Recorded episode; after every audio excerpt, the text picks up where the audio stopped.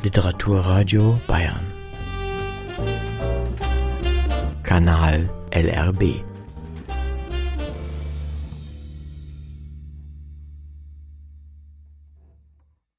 Hier ist das Literaturradio hörbar. Mein Name ist Steven Lundström und ich spreche heute mit Ute Krause über das Schreiben und Illustrieren von Kinderbüchern.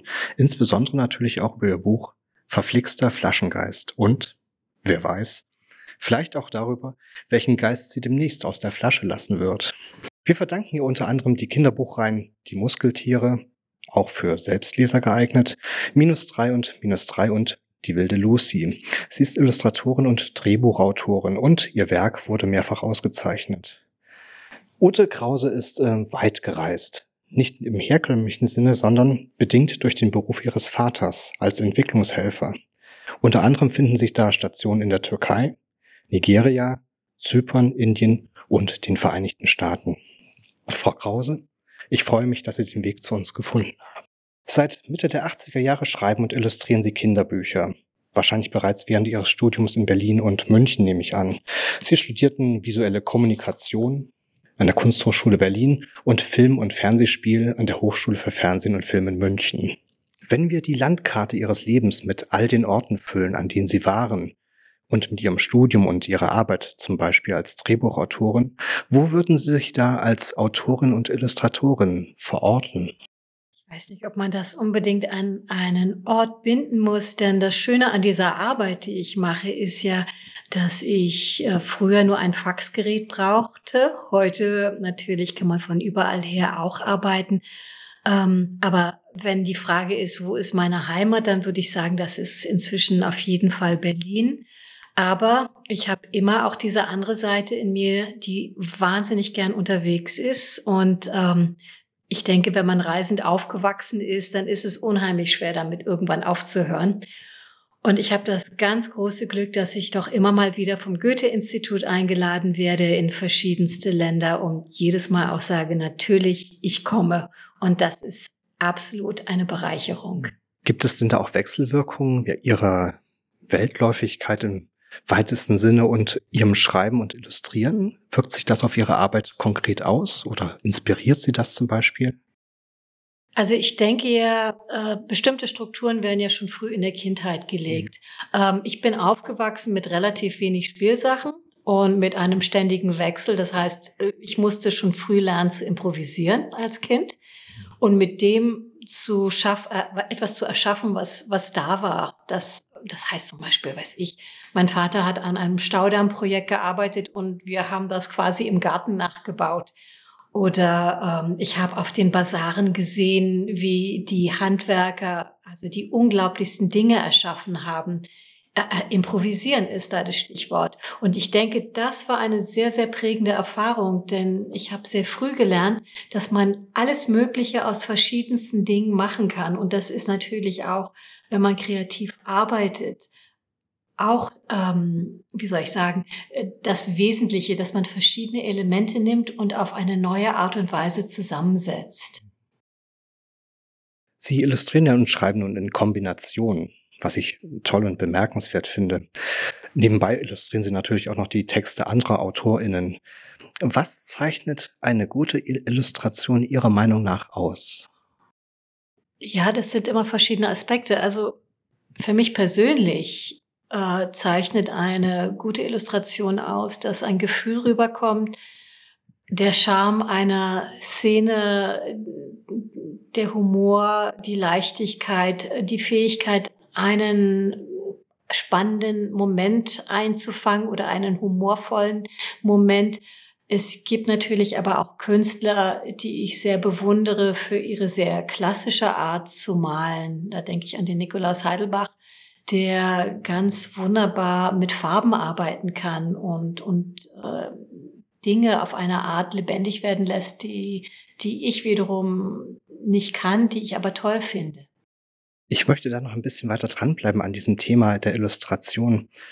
Ich habe von Frau äh, Maria Friedrich gehört, also posthum muss ich sagen, dass Illustrationen mehr sein sollen als nur schmückendes Beiwerk. Äh, ihrer Meinung nach sollten Illustrationen eine Geschichte erzählen und vielleicht sogar die Geschichte, um die es im Text geht, neu oder vielleicht auch aus einer anderen Sicht erzählen. Teilen Sie diese Ansicht? Also spricht Sie das an? Absolut. Das sehe ich auch so. Vor allen Dingen, ähm, wenn ich Bilderbücher geschrieben und auch illustriert habe, habe ich immer dafür gesorgt, dass in den Bildern noch mal etwas Zusätzliches stattfindet, was in dem äh, was in dem Text nicht unbedingt drin steht. Also da sehe ich das ganz stark vertreten. Da sollte man auch so arbeiten. Beim illustrierenden Buch ist man vielleicht ein bisschen mehr an den Text gebunden, aber die Aufgabe, die ich für mich sehe, ist nochmal den Charme der Figuren, die Lebendigkeit, den Witz zu schärfen durch die Bilder. Das würde ich auch gerne, äh, wenn Sie erlauben, mit ähm, zwei Bildzitaten aus Ihrem Buch belegen. Also Sie hatten das ja auch im zweiten Teil Ihrer Lesung auch gebracht. Das war das Kapitel 8.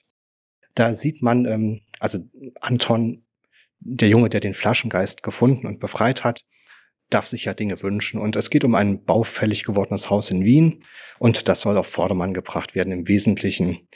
Aber Anton, ähm, ja, ihm ist nicht so ganz wohl dabei. Man merkt es so in diesem Kapitel, dass er sich auch, ja, um seinen Freund sorgt.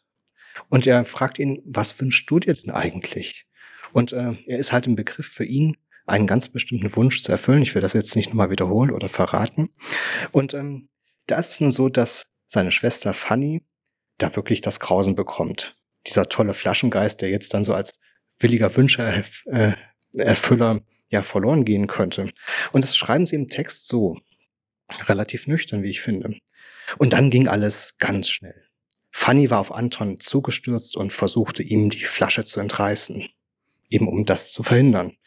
Aber wenn man sich die Illustration anschaut, dann sieht man Fanny mit weit aufgerissenen Augen, weit ausgebreiteten Armen und einem grünen Gesicht. Natürlich muss man sagen, für die ZuhörerInnen, ähm, dass ähm, sich Fanny vorher eine Gurkenmaske aufgelegt hat. Aber das war in dem Zusammenhang, als ich das gelesen und gesehen habe, für mich gar nicht wichtig. Ich hatte auch gar nicht dran gedacht. Für mich war es so eine Art, den Schrecken nochmal hervorzuheben. So habe ich, ich, hab ich, hab ich es jedenfalls gesehen. Und jetzt weiß ich halt, dass man nicht nur grün vor Neid werden kann, sondern auch grün vor Schreck. Vielleicht noch als äh, weiteren Punkt. Ähm, Sie haben ja in Ihrem Buch insgesamt 24 wunderbare Details aufgeführt. Und zwar am Anfang eines jeden Kapitels, die Initialen, mit denen Sie den Text jeweils beginnen lassen. Da wird dann halt ein Buchstabe, mit dem der Text beginnt, entsprechend kalligrafisch dargestellt, wie hier das D. Und dahinter dann eben noch ein passender Hintergrund. Und auch hier, finde ich, zeigt sich das, worüber wir gerade eben gesprochen haben, dass Illustrationen eben viel mehr können und auch können sollten, als ähm, ja, als nur eben ein bisschen Deko zu sein. Denn ähm, man sieht hier im Hintergrund dieser Initiale, sieht man verdichtet in einem Bilderrahmen, was das Kapitel eigentlich ausmacht. Also da gerät viel durcheinander. Fanny und Anton sind an einem Wirbel aus Wind und Wolken ja gefangen und werden umhergeworfen. Und dieses Kapitel hat ja eine ganz ähm, besondere Bedeutung in der Geschichte. Sie entwickelt das, oder das Kapitel entwickelt die Geschichte ja weiter. Und ich finde, genau das kommt in dieser Initiale wunderbar zum Ausdruck. Dankeschön.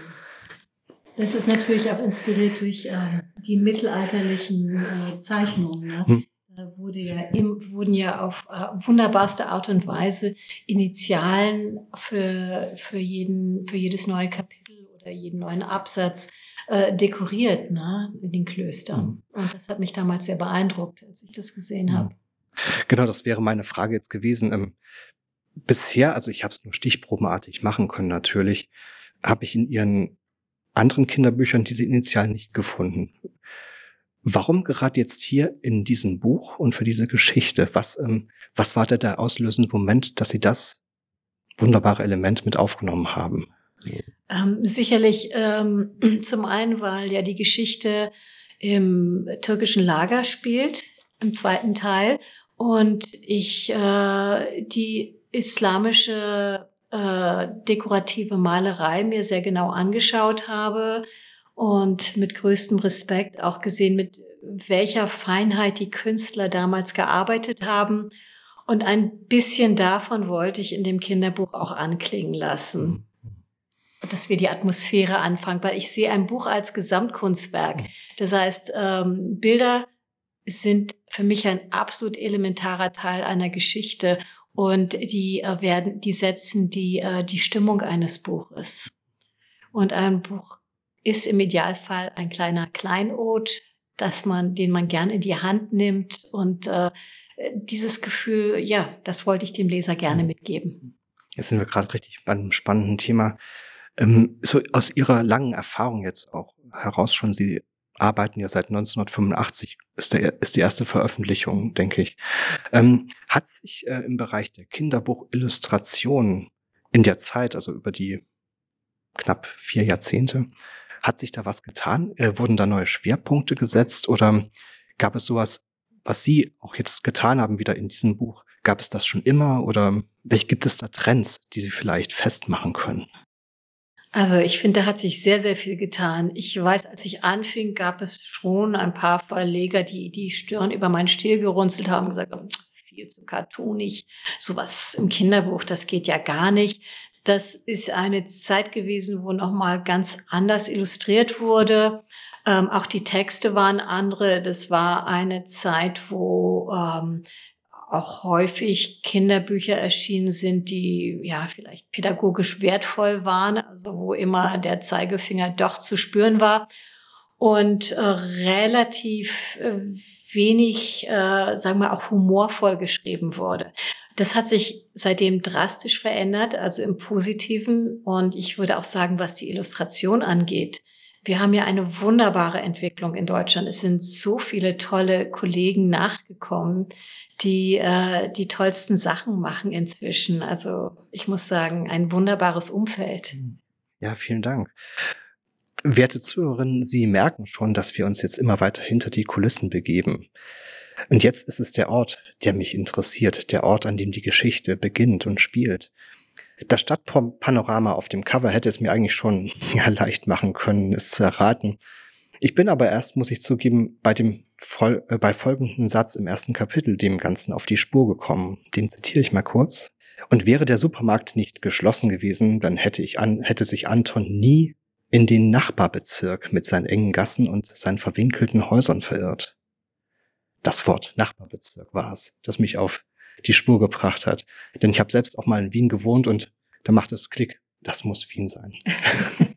also wie gesagt, ich, ich habe das Cover gesehen, aber irgendwie hat es bei mir, warum auch immer, nicht geschaltet, aber hier hat es dann geklappt. Ähm, sind Sie denn der Stadt Wien in besonderer Weise verbunden? Äh, nur, dass ich diese Stadt sehr, sehr gerne mag und jetzt gerade auch äh, für Lesungen und Interviews eine Woche dort verbracht habe. Mhm. Das Motiv des Flaschengeistes stammt ja aus dem Märchenzyklus Tausend und eine Nacht, Aladdin und die Wunderlampe. Deren Schauplätze liegen ja im Nahen Osten. In der Geschichte selbst aber, aber auch im Anhang, ähm, erläutern Sie ja, warum Sie Wien als Schauplatz ausgewählt haben. Könnten Sie das vielleicht mal kurz zusammenfassen? Ich erinnere mich gar nicht an den, an das, was ich da geschrieben habe. Ich äh, kann nur sagen, dass äh, als ich anfing, diese Geschichte mir auszudenken, eine Geschichte hat ja immer einen Kern und der Kern dieser Geschichte war ähm, eine Geschichte, die ich meinem Sohn erzählt habe zum Einschlafen über einen Jungen, der in einen Supermarkt geht, eine alte Flasche findet und dort kommt der Flaschengeist raus. Und dann habe ich viel später erst überlegt, daraus könnte man ja eine Geschichte machen. Und dann habe ich überlegt, Flaschengeister sind, also die Djinn sind ursprünglich aus dem arabischen Kulturraum. Und dann fing ich an, mir Fragen zu stellen. Wo gab es eine Begegnung zwischen dem arabischen Kulturraum mhm. und dem europäischen? Und dann habe ich das noch weiter eingegrenzt. Ich habe dann entschieden, es ist ein türkischer Flaschengeist. Und da habe ich dann irgendwann die Idee gehabt, ja, irgendwann haben die Türken versucht, Wien zu erobern, also im deutschsprachigen Raum. Mhm. Und da bringe ich diese beiden Welten zusammen. Und so ist eigentlich äh, der Kern entstanden. So ist die Geschichte überhaupt äh, nach Wien gekommen. Mhm. Wunderbar. Ich möchte vielleicht zum Abschluss noch zwei Fragen streifen. Es sind ja schon äh, schwerere Fragen, aber vielleicht haben Sie ja noch die Zeit dafür. Vorlesen ist äh, immens wichtig. Eigentlich so wichtig, dass wir seine Bedeutung, finde ich, gar nicht hoch genug, hoch genug einschätzen können. Und man kann ihnen ja auch bei ihren Lesungen anmerken, welche große Freude sie daran haben. Was macht das Vorlesen mit den Kindern? Und was macht das Vorlesen mit ihnen? Woran erkennen Sie zum Beispiel, dass Sie mit Ihren Geschichten die Kinder erreichen? Also ich finde Vorlesen elementar wichtig und ich bin eigentlich sehr betrübt darüber zu hören, dass inzwischen 43 Prozent aller Eltern überhaupt noch vorlesen. Die Zahl der Eltern, die vorlesen, also die geht eher zurück, was wirklich auch für die Kinder ein absoluter Verlust ist, für die Eltern auch. Ähm, bei Lesungen sehe ich sofort, wem vorgelesen wird und wem nicht. Ich sehe sofort, dass die Konzentration der Kinder größer ist, denen vorgelesen wird. Sie haben auch die Fähigkeit, sich zu vertiefen. Den anderen geht das verloren. Und das ist ein großer Verlust, denn ich denke, für später im Leben müssen sie diese Fähigkeit haben wenn sie irgendwelche größeren, komplexen Zusammenhänge begreifen wollen. Mhm. Das ist der eine Aspekt. Der andere ist, Vorlesen ist einfach was Wunderbares und die Eltern, die es nicht tun, die schneiden sich einfach von einer sehr wichtigen und sehr schönen Erfahrung ab. Mhm. Denn dieses gemeinsame Lesen mit seinem Kind äh, bringt ja auch eine große Nähe und eine große Freude. Und wenn ich vorlese, empfinde ich auch diese Freude, wenn ich den Kontakt mit den mhm. Kindern habe. Dann würde ich jetzt gerne noch die vorletzte, ich muss mich korrigieren, vorletzte Frage anschließen. Ähm, in die Muskeltiere, einer für alle, alle für einen, erfahren wir von einem kürzlich verstorbenen Mann, Herrn Fröhlich, der seiner Frau nicht äh, nur ein Feinkostgeschäft in Hamburg hinterlassen hat, sondern auch Wettschulden. Der Mäuserich Picandu, sehr schön, will im ihrer, äh, will ihr, also seiner Hausherrin, quasi aus der Patsche helfen und eben auf das Frau Fröhlich ihren Laden weiterführen kann. Sie sprechen da ein durchaus schweres Thema an, das vielleicht jetzt auch nicht im Zentrum des Buches steht, aber sie sprechen es an, was ich äh, auch bemerkenswert finde. Also zum Beispiel eben Spielsucht wäre das. Ähm, tun Sie das auch in anderen Büchern, die Sie verfasst haben? Und wenn ja, welche Themen haben Sie sonst noch angesprochen, die eher von schwererer Natur sind? Also ich denke, ich versuche in all meine Bücher so einen doppelten Boden einzuziehen. Das heißt, die Kinder lesen die Bücher auf der Ebene des Abenteuers oder des Humors und die Erwachsenen sehen, dass da auch noch ein bisschen mehr drinsteckt. Mhm. Ich habe, mein Gott, über die Jahre die unterschiedlichsten Themen immer wieder auch drin gehabt. Äh, bei den Muskeltieren hat jeder Band irgendwie noch ein Thema. Sie haben jetzt gerade vom ersten gesprochen. Um was geht's da? Es geht da um Freundschaft, um Zusammenhalt, äh, dass man, äh, ja, auch lernt, zueinander zu stehen, sich zusammenzuraufen, wenn die Zeiten schwer sind. Bei die Muskeltiere und die große Käseverschwörung geht es um einen Großkonzern, der die letzte kleine Käserei vereinnahmen möchte. Ähm, bei dem letzten Muskeltierband, die Muskeltiere in ewig fünf, da geht es um ein äh, Küken, dessen äh, ja die ja das im gewissen Sinne von den Muskeltieren adoptiert wird und sie sind dann auf die auf der Suche nach den wahren Eltern und es geht um Patchwork auch und um das große Herz für die große Familie. All diese, all diese Dinge, Dinge spielen eine Rolle bei, äh, ja, bei jedem Band. Oder gibt es, gibt es irgendwas, äh, was noch ein bisschen das Meer ist? Ähm, bei meinem Buch Theo und das Geheimnis des schwarzen Raben ging es ähm, um äh, vergessene Kinder zum Beispiel, die auf eine Insel gelangen wo, wo sie untereinander leben, weil die Eltern sich nicht mehr um sie kümmern. Bei äh, dem zweiten Buch über den Pinguin Papanini, da geht es, äh, das, die, das spielt in den Emiraten und da geht es um ein kleines Mädchen, dessen Eltern äh, zu den Gastarbeitern gehören und deren Geschichte wird erzählt, also was das eigentlich bedeutet. Also ich lasse sehr viel an Erfahrung immer einfließen. Mhm. Bei letzterem zum Beispiel hat die Geschichte des Fahrers fürs Goethe-Institut Pate gestanden, denn auf dem Weg zum Flughafen kamen wir ins Gespräch und er erzählte mir seine Lebensgeschichte, die mich sehr beeindruckt hat. Wie er als 15-Jähriger gezwungen wurde, ähm, von seinem Vater äh, mit dem Onkel nach in die Emirate zu reisen, wie ihm der Pass weggenommen wurde, wie er arbeiten musste ähm, und wie er seine Freiheit erlangte irgendwann und dann den Führerschein machte und langsam seinen eigenen Weg gefunden hat, mit wie viel Mut und äh, mit wie viel Verzicht.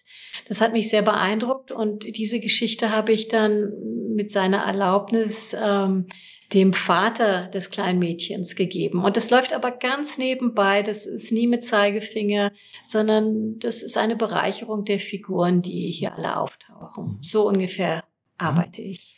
Wunderbar. Dann möchte ich Ihnen zum Abschluss noch eine Frage stellen. Wenn Sie einen Wunsch frei hätten und wüssten, dass dieser auch tatsächlich und ohne Abstriche in Erfüllung ginge, welcher Wunsch wäre das?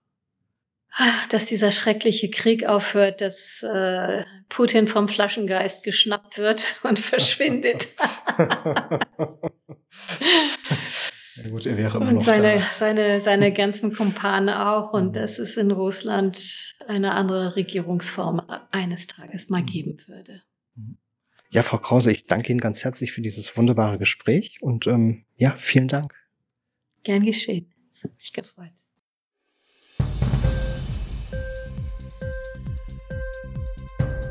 Dir die Sendung gefallen?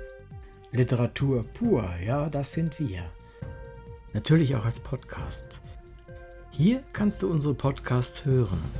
Anchor, Spotify, Apple Podcast, iTunes, Google Podcasts, radio.de und viele andere mehr.